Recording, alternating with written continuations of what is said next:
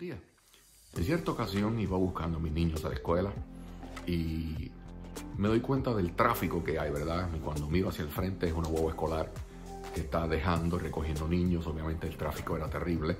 Eh, decido, ¿verdad? En vez de esperar con paciencia dentro del proceso, decido meterme por una urbanización y yo veo, ¿verdad?, como, como dentro de la urbanización manejando podía mirar hacia mi izquierda y veía el tráfico, la guagua escolar todavía en el mismo asunto.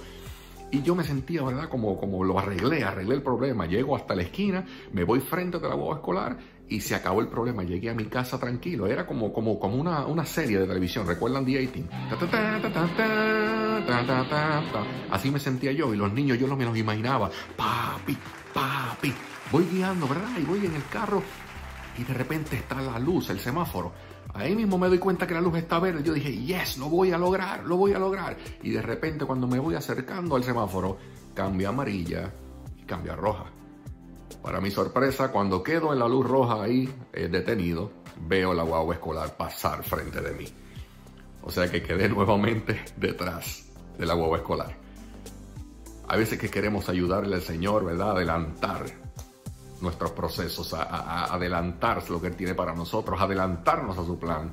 Y lo que hacemos es que terminamos nuevamente detrás de la hueva escolar. Salmo 46, 10 dice, está quieto y reconoce que Él es Dios. Dios te bendiga, buen día.